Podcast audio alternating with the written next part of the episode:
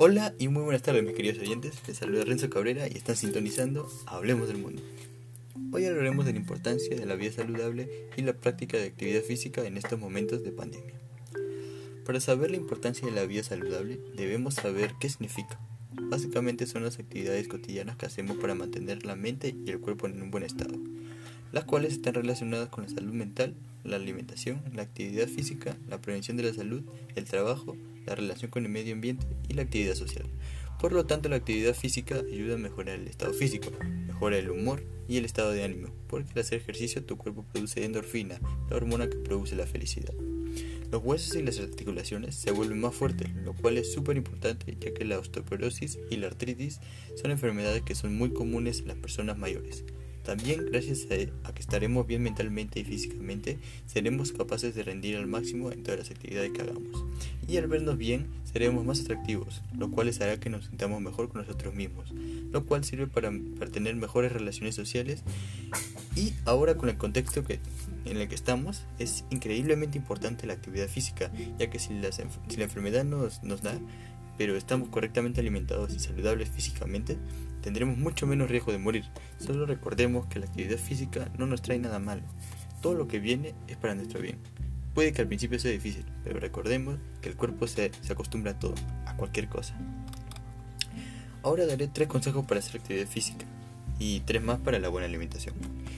Número 1. Realizar como mínimo 60 minutos de ejercicio diarios, ya que activa el metabolismo y acelera con ello la quema de calorías por dos días posteriores. Número 2. Hidratarse antes de hacer cualquier tipo de ejercicio, ya que ayuda a reponer los líquidos y las sales minerales durante el entrenamiento deportivo. Número 3.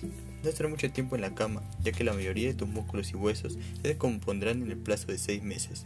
También sería mucho sería mucho más susceptible a un desagradable úlceras llamadas escaras.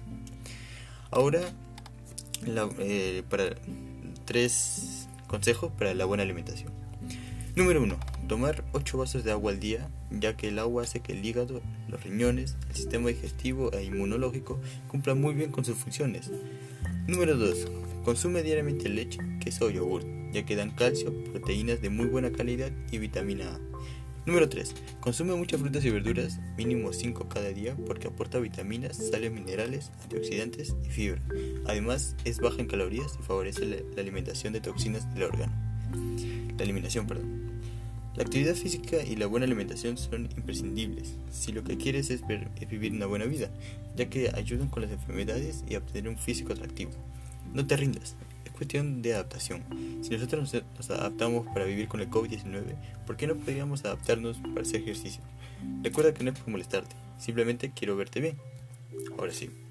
Muchas gracias por estar conmigo, agradezco su sintonía y no se pierdan el próximo podcast de los terremotos. Que tengan un buen día y nunca te olvides.